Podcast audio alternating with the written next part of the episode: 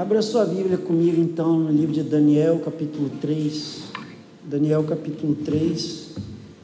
Nós vamos estar lendo a partir do verso 24. Para aqueles que não é, estão familiarizados com a, o nosso, a nossa metodologia é, de pregação aqui na nossa igreja, nós cremos que a palavra de Deus é absolutamente profunda, nós acreditamos que ela precisa ser exposta de um modo fiel à mensagem original do autor quando ele escreveu o texto. No entanto, ainda que nós tenhamos uma compreensão dos contextos apropriados, sejam eles culturais, sejam eles históricos, sejam eles teológicos, nós também temos a obrigação e temos a responsabilidade de contextualizar a mensagem da palavra de Deus com aplicações relevantes a cada um de nós nos dias de hoje, para a nossa vida e para o nosso contexto. De modo que nós temos já entrado na terceira semana é, do nosso estudo desse evento incrível que se encontra no livro de Daniel, no capítulo 3, e nós já vimos basicamente os primeiros, as primeiras duas sessões literárias desse texto. Nós sabemos que, em primeiro lugar, Sadraque, Mesaque e Abidinego são testados, nós vemos o teste da resiliência de Sadraque, Mesaque e Abidinego. Em segundo lugar, nós vemos que eles pagaram preço por serem resilientes a partir do verso 13 até o verso 23, e hoje nós vamos ver os resultados da resiliência de Sadraque, Mesaque e Abdinego. Qual foram os outcomes, qual foi o resultado deles terem se mantido firmes, deles terem mantido postura, deles estarem fixos e resolutamente inflexíveis no que diz respeito às suas convicções. Os resultados do gesto absolutamente revolucionário naquele contexto de Sadraque, Mesaque e Abidinego, nós começamos a ver a partir do verso 24. Depois que eles são lançados na fornalha, de acordo com o verso 7 do capítulo 3, todos os homens, todos os povos de todas as nações, de todas as línguas, se dobraram à imagem de ouro que Nabucodonosor havia feito ao som do batuque pagão, que foi o sinal que eles receberam de que eles deveriam se dobrar e adorar. Nós sabemos também que isso provocou não só a inveja dos súditos babilônicos que levaram a notícia a Nabucodonosor, mas também a fúria do monarca, porque ele estava decidido entrevistá-los, forçá-los a se dobrar, diante do fato de que eles não se dobraram, de acordo com o capítulo 16, é, verso 16 até o verso 18, Sadraque, Mesaque e Abidinego responderam que eles não tinham nada a dizer sobre a questão que Nabucodonosor havia levantado no verso 15. Quem é o Deus que poderá livrar vocês das minhas mãos? Então, a partir do verso 13, eles pagam o preço dessa postura. Eles são amarrados, eles, eles são detidos e eles são levados até a fornalha de fogo ardente pelos soldados babilônicos mais fortes que haviam em disponibilidade, provavelmente os guarda-costas pessoais de Nabucodonosor. E a fornalha estava tão acesa, tão quente, e o termo sobremaneira acesa se repete por mais de cinco vezes em Daniel 3. Os soldados que levaram Sadraque, Mesaque e Abidinego à fornalha foram mortos e fulminados. E nós paramos a exposição do texto semana passada, quando eles foram lançados dentro da fornalha e nós já sabendo a resposta, precisamos ainda assim nos perguntar, de acordo com o intento do autor desse texto, e agora? Estaria Nabucodonosor certo quando ele disse a Sadraque, Mesaque e Abidinego: Eu quero ver quem é o Deus que pode livrar vocês das minhas mãos? que aconteceu depois que eles foram lançados na fornalha foi um evento absolutamente sobrenatural que tem muito a nos ensinar nos dias de hoje sobre o fato de que Deus está disposto e é capaz de nos guardar e de nos proteger diante de toda e qualquer ameaça que nós soframos nesse mundo por sermos resilientes. Deus está disposto e é capaz a nos proteger diante das ameaças do mundo. E eu queria que você hoje fosse encorajado por essa verdade, porque é basicamente isso que nós vamos ver a partir do verso 24 nós estamos seguros em Deus, independente do que nos façam os homens. Então vamos nos colocar de pé para a leitura da palavra de Deus, isso dito a partir do verso 24. Então o rei Nabucodonosor se espantou e se levantou depressa e disse aos seus conselheiros: Não lançamos nós três homens atados dentro do fogo? Responderam ao rei, responderam ao rei: É verdade, o rei. Tornou ele e disse: Eu, porém, vejo quatro homens soltos que andam passeando dentro do fogo sem nenhum dano. E o aspecto do quarto é semelhante a um filho dos deuses. Então se achegou Nabucodonosor à porta da fornalha, sobremaneira acesa, falou e disse: Sadraque, Mesaque e Abidnego, saí e vinde. Então, Sadraque, Mesaque e Abidnego saíram do meio do fogo. Você pode dizer essa frase comigo? Sadraque, Mesaque e Abidnego saíram do meio do fogo.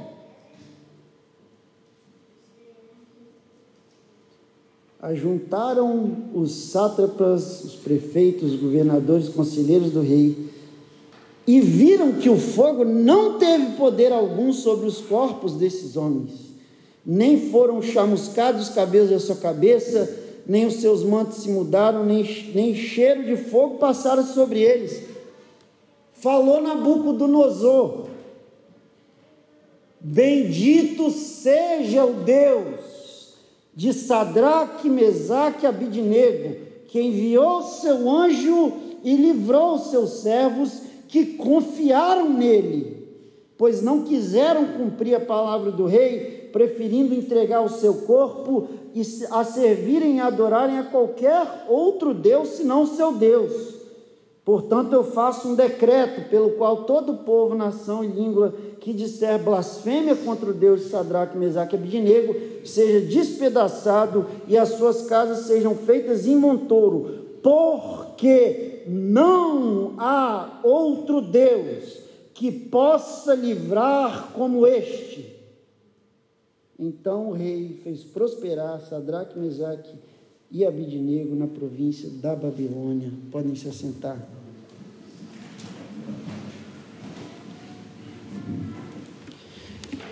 A convicção que eu submeto a você nessa noite, que é a principal fonte de força que te sustenta e te encoraja a ser resiliente, não tem nada a ver com a sua própria capacidade, não tem nada a ver com a nossa própria capacidade, com a nossa força, com a nossa potencialidade ou com as nossas habilidades, sejam elas quais forem, os nossos dons, a nossa capacidade, a nossa religião ou a nossa moralidade, porque nós não somos suficientemente fortes para nos mantermos resilientes no que depender de nós, com toda certeza nós falharemos o teste. De acordo com a palavra de Deus, 1 Coríntios capítulo 10, verso 12, o apóstolo Paulo diz Todo aquele que está de pé, cuide para que não caia.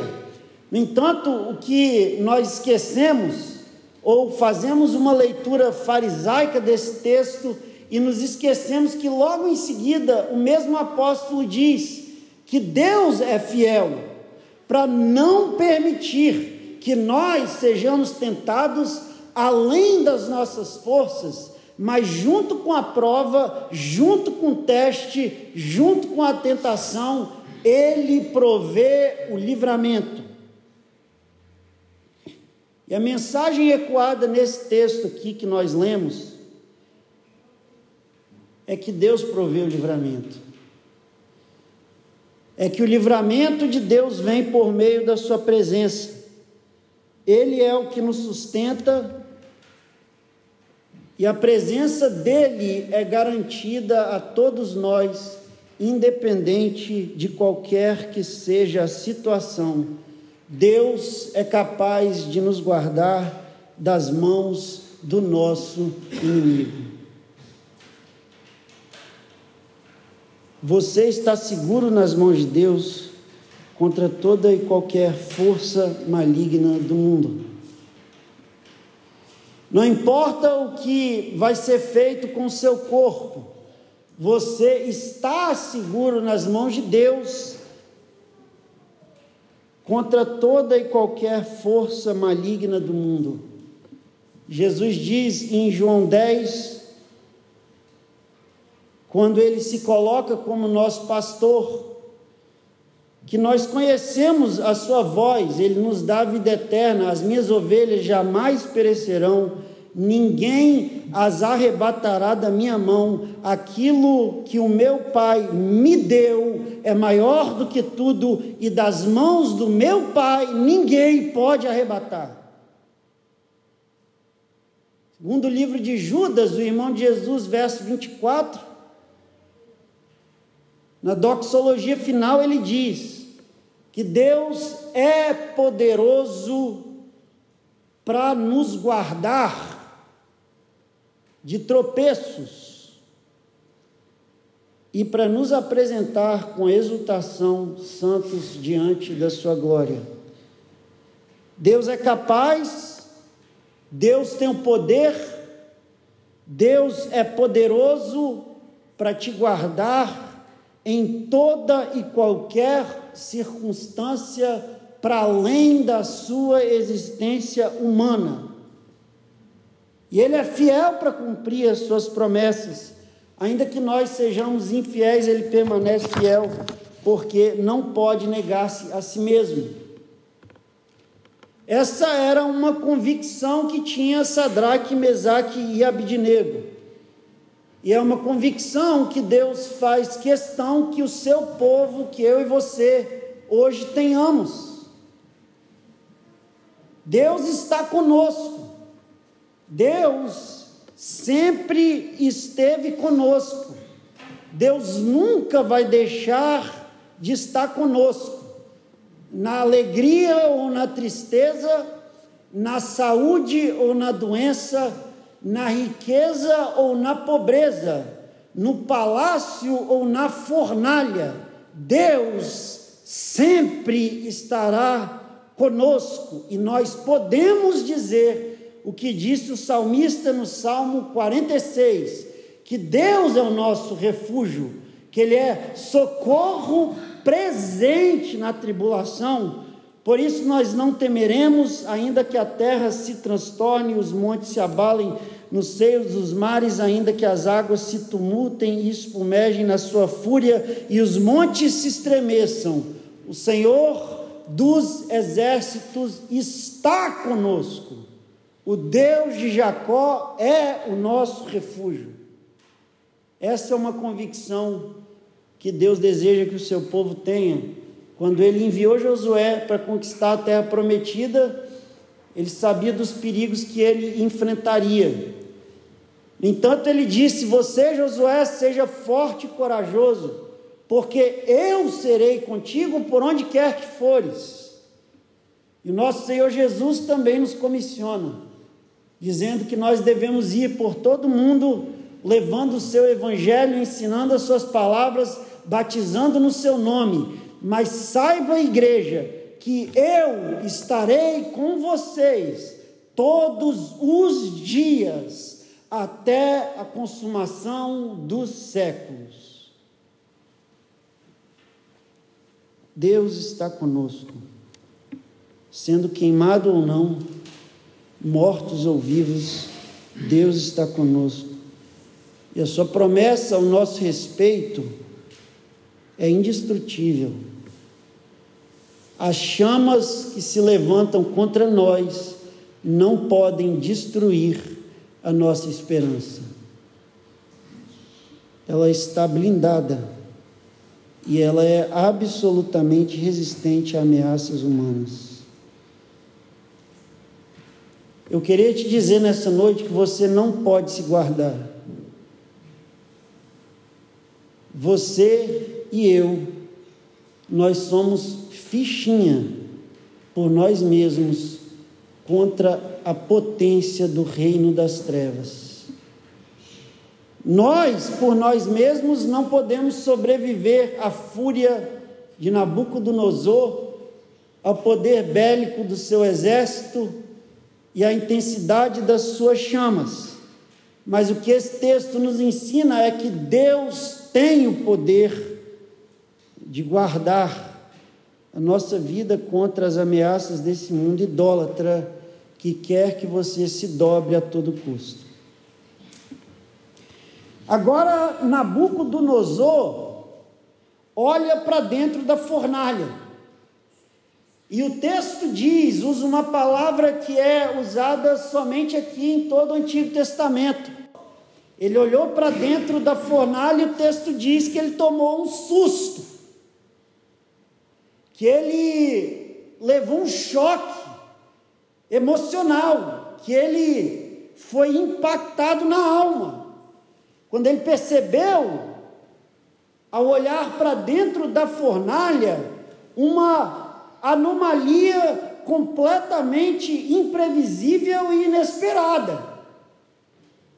Porque ele havia ordenado explicitamente que três homens fossem lançados na fornalha. No entanto, quando ele olhou para dentro da fornalha, ele percebeu que existia uma quarta pessoa e disse aos seus soldados: Tem alguém ali dentro que não era para estar ali. Tem alguém com eles que eu não previ que estaria. Tem alguém com eles na fornalha que não foi convidado para estar. E de acordo com a minha análise, de acordo com a minha percepção, de acordo com os meus pressupostos religiosos e espirituais, esse que está com ele não me parece ser um homem comum.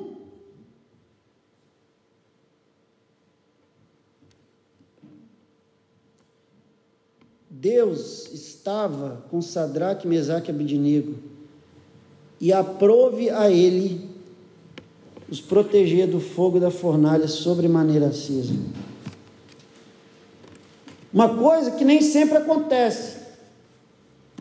Esse texto não está ensinando que todas as vezes que nós nos vermos dentro das fornalhas existenciais da nossa vida, que nós não sofreremos dano. Esse texto não está ensinando que nós sempre vamos estar intactos às ameaças do mundo. Que esse texto está dizendo é que Deus tem o poder de nos livrar e a nossa vida está nas Suas mãos e não nas mãos de mais ninguém.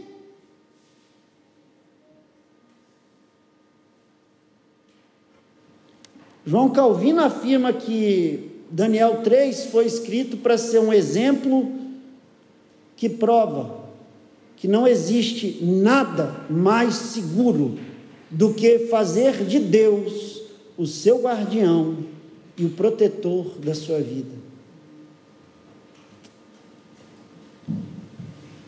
Porque está completamente ao seu poder nos arrancar do perigo do fogo ou nos levar para uma melhor existência de acordo com a sua vontade o outro reformador diz: está nas mãos de Deus decidir se ele vai livrar os seus santos do perigo temporal ou trasladá-los para a imortalidade. Ele sabe o que é melhor e o que cabe a cada um. Deus estava com Sadraque, Mesaque e Abidinego, mas Deus também estava com Estevão quando ele não protegeu das pedras arremessadas contra ele que tiraram a sua vida, mas mesmo assim ele obteve vitória, porque, de acordo com o capítulo 7 do livro de Atos, enquanto as pedras eram arremessadas contra ele, ele, cheio do Espírito Santo, fitou os olhos no céu e viu a glória de Deus. E Jesus que estava à sua direita e disse: Eis que eu vejo os céus abertos e o Filho do homem em pé à destra de Deus. Independente do que aconteça conosco, Deus sempre estará presente e nunca nos abandonará. Por que, que Jesus estava em pé à destra de Deus e não sentado, como ele é geralmente relatado estar no Novo Testamento? Eu acredito, por especulação, mas creio que ele estava em pé para receber Estevão na glória.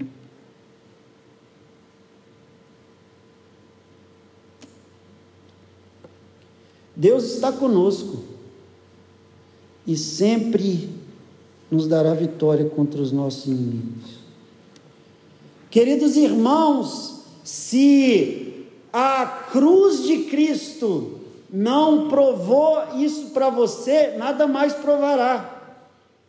Porque por meio da sua morte, da sua ressurreição, Jesus não nos livrou do fogo de Nabucodonosor, ele nos livrou do fogo da ira de Deus acesa no inferno. O milagre da cruz foi muito maior. Por isso, Jesus diz em Mateus 10: Vocês não sejam tolos de temer os homens que podem fazer mal ao seu corpo. Temam a Deus, que pode lançar tanto o corpo quanto a alma no inferno.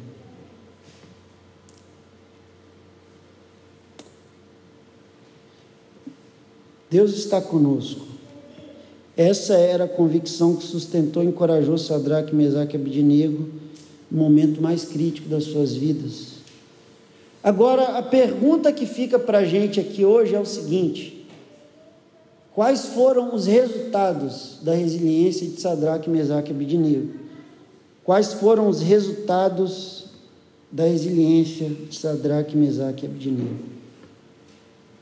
Olha comigo no texto de Daniel 3, se você está com sua Bíblia aberta, se não, por favor, abra sua Bíblia de novo, Daniel 3.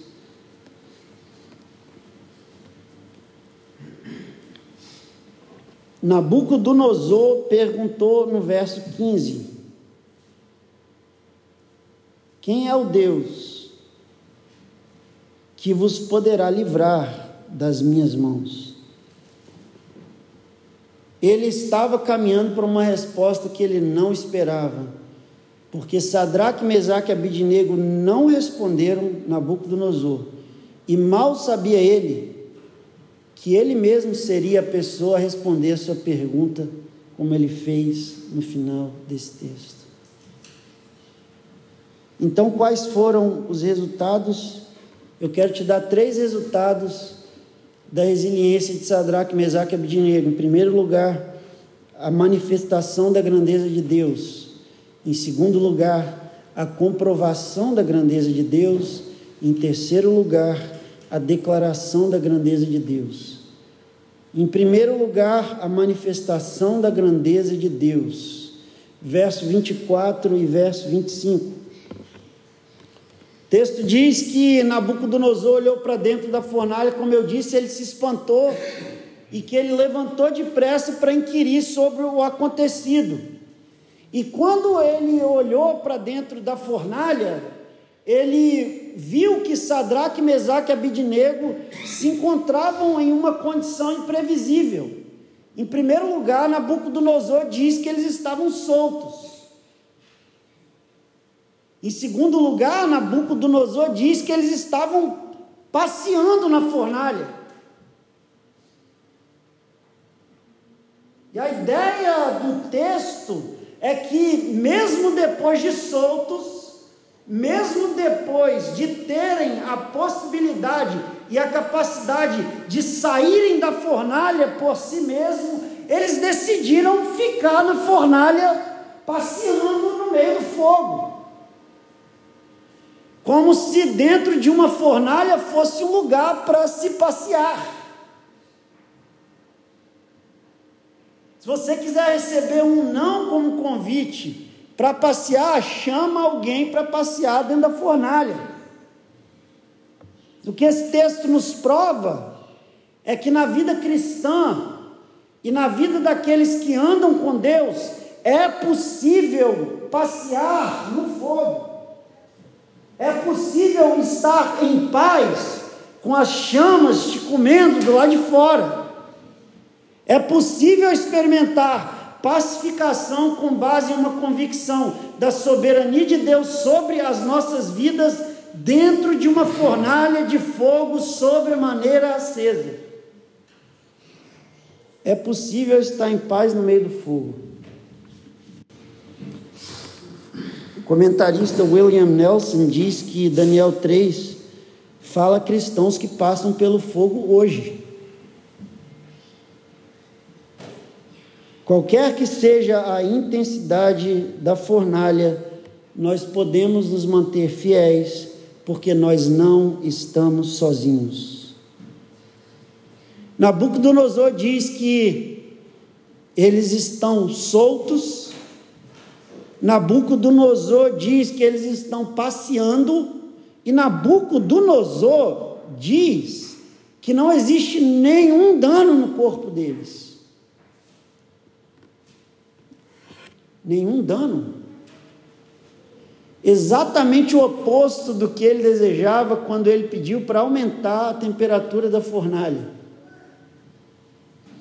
Provérbios 6, verso 28 pergunta: É possível um homem andar em chamas e não queimar os seus pés? Aparentemente sim. Porque em Sadraque, Mesaque e Abidinego se cumpre a, a profecia de Isaías no capítulo 43, a partir do verso 1. Não temas, porque eu te redimi. Eu te chamei pelo nome, tu és meu. Quando passares pelas águas, eu serei contigo.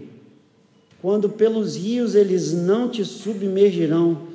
Quando passares pelo fogo, não te queimarás nem a chama arderá em ti, não temas, porque eu sou contigo.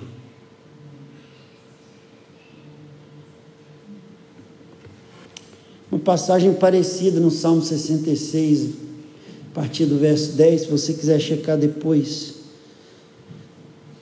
Mas Nabucodonosor observa uma outra, um outro fenômeno. Ele observa uma quarta pessoa dentro da fornalha. E ele, diz que, ele descreve essa quarta pessoa como sendo um filho dos deuses.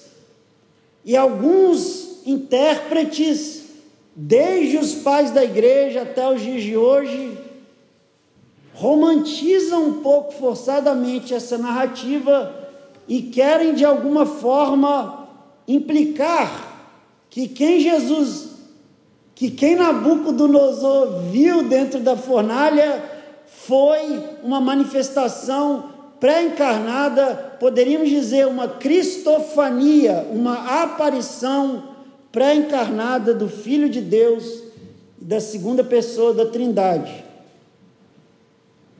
No entanto, por mais maravilhosa que seja essa afirmação, que não deixa de ser verdade, nós precisamos entender o que está na mente de um homem como Nabucodonosor, quando ele descreve alguém como filho dos deuses. A única coisa que ele quer dizer é que esse indivíduo está para além do natural e possui uma aparência sobrenatural. A palavra no hebraico ali é Elahim, da onde vem Elohim, Deus no plural. Os anjos também são chamados de filhos de Deus. No livro de Jó, capítulo 38, verso 7. E nós sabemos que essa era a intenção do autor quando registrou, porque no verso 28, quando Nabucodonosor faz a sua confissão, ele diz que Deus enviou o seu anjo, a fornalha. Estaria consistente com uma passagem paralela no livro de Daniel, capítulo 6, verso 22, quando Deus enviou o seu anjo para fechar a boca dos leões e proteger Daniel. Estaria consistente com as histórias no livro de Atos, em Atos 5, Atos 12, quando Deus enviou o seu anjo para livrar, livrar a Pedro da prisão.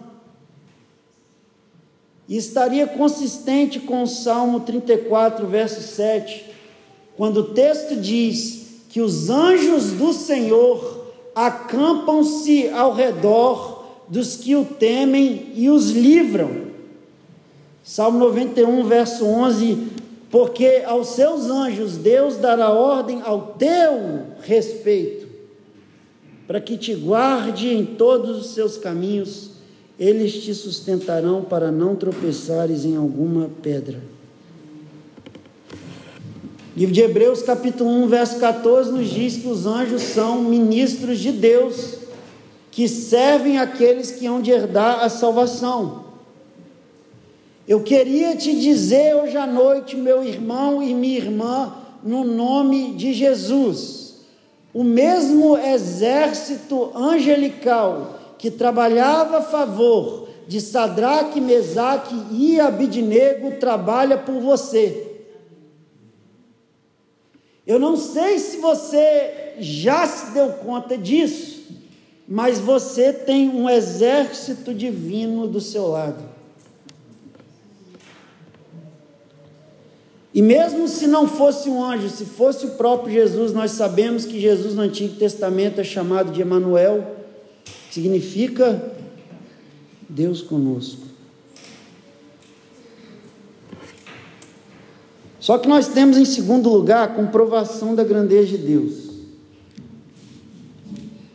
Não bastava para os súditos de Nabucodonosor e para o próprio Nabucodonosor ter sido testemunha da existência biológica de Sadraque, Mesaque e Abidinego depois de uma chama fulminante como aquela. Que eles fizeram é que eles elegeram um comitê de investigação. E foram a Sadraque, Mesaque e Abidinego com uma lupa eles queriam ver se tinha alguma marca de fogo, queriam ver se tinha algum cheiro, queriam testificar objetivamente, solidificar a ideia de que eles tinham sobrevivido aquele momento intenso de chama, de fogo e de extermínio. Porque se Sadraque, Mesaque e Abidinego tivesse saído da fornalha e o comitê de investigação tivesse achado um cabelinho queimado no seu braço ou um cheiro de fogo no cangote, eles mandariam Sadraque, Mesaque e Abidinego voltar à fornalha e aumentariam ainda mais a temperatura. O problema é que o comitê de investigação chegou perto deles, checou a roupa, checou o cabelinho do braço. Um membro do comitê, membro do comitê com o nariz maior foi lá, deu uma cheirada no cangote. Sadraque, Mesaque e Abidinego.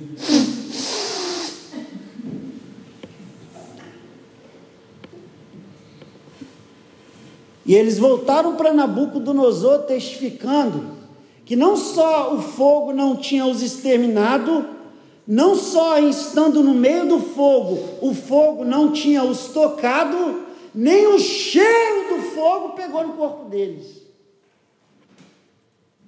E é muito legal quando o mundo idólatra tem que admitir e comprovar o agir de Deus na nossa vida. Eles olham para a gente, eles veem e vem estudar, vem querer saber o que, que é. E comprovam o grande fato de que não existe nenhuma outra explicação para nós a não ser a presença de Deus na nossa vida. E aí eles cheiram. Não tem cheiro de mundo aqui.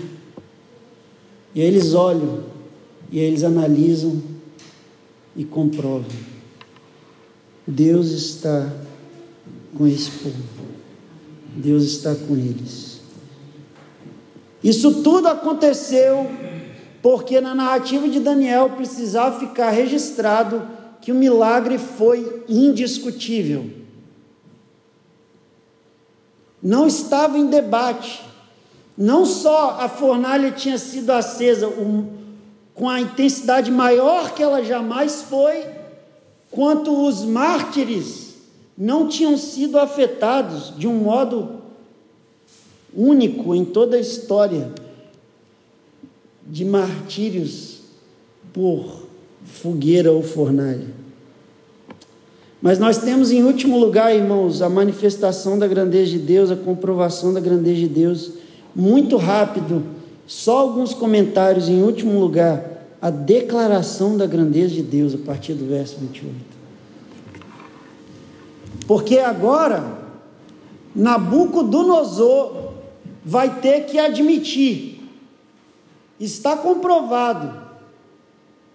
O comitê babilônico deu a sentença. E ele precisa fazer um pronunciamento. E Nabucodonosor faz o que Nabucodonosor sempre faz. Porque no capítulo 2, quando Daniel interpretou o sonho, ele disse: Não há Deus maior do que Daniel. No capítulo 3, ele estava erguendo uma estátua em sua homenagem. Aqui ele vai admitir o poder de Deus, já no capítulo 4, dizer que ele é o grande e se encontrar junto com os animais no pasto comendo grama. Mas ele admite. E o que, que ele admite? Olha comigo, verso 28. Primeiro, uma doxologia clássica. Bendito seja o Deus de Sadraque, Mesaque e Abidinego, que enviou o seu anjo e livrou os seus servos. Ele admite que Sadraque, Mesaque e Abidinego confiou em Deus. Ele admite que Sadraque, Mesaque e Abidinego não quis obedecer aos homens, mas a Deus. Ele admite que Sadraque, Mesaque e Abidinego se negou a servir e adorar a qualquer outro Deus que não fosse o Deus verdadeiro. Então ele promulga um decreto completamente irracional, não cabia na Babilônia esse decreto. Não cabia na Babilônia esse decreto. Que o Deus de Sadraque, Mesaque e Abidinego não podia ser blasfemado. A própria existência de outros deuses é uma blasfêmia contra o Deus de Sadraque, Mesaque e Abidinego. Mas Nabucodonosor não estava pensando como ele nunca pensou em nada que ele falou. Mas ele responde a pergunta que ele fez no verso 15, no final do verso 29, olha comigo. Não há outro Deus que possa livrar como este. Não há Deus como nosso Deus. Deus está sempre presente conosco.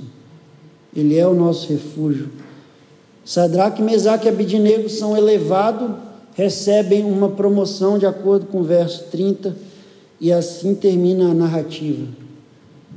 Uma comprovação da fidelidade de Deus àqueles que se mantêm resilientes e fiéis a Ele.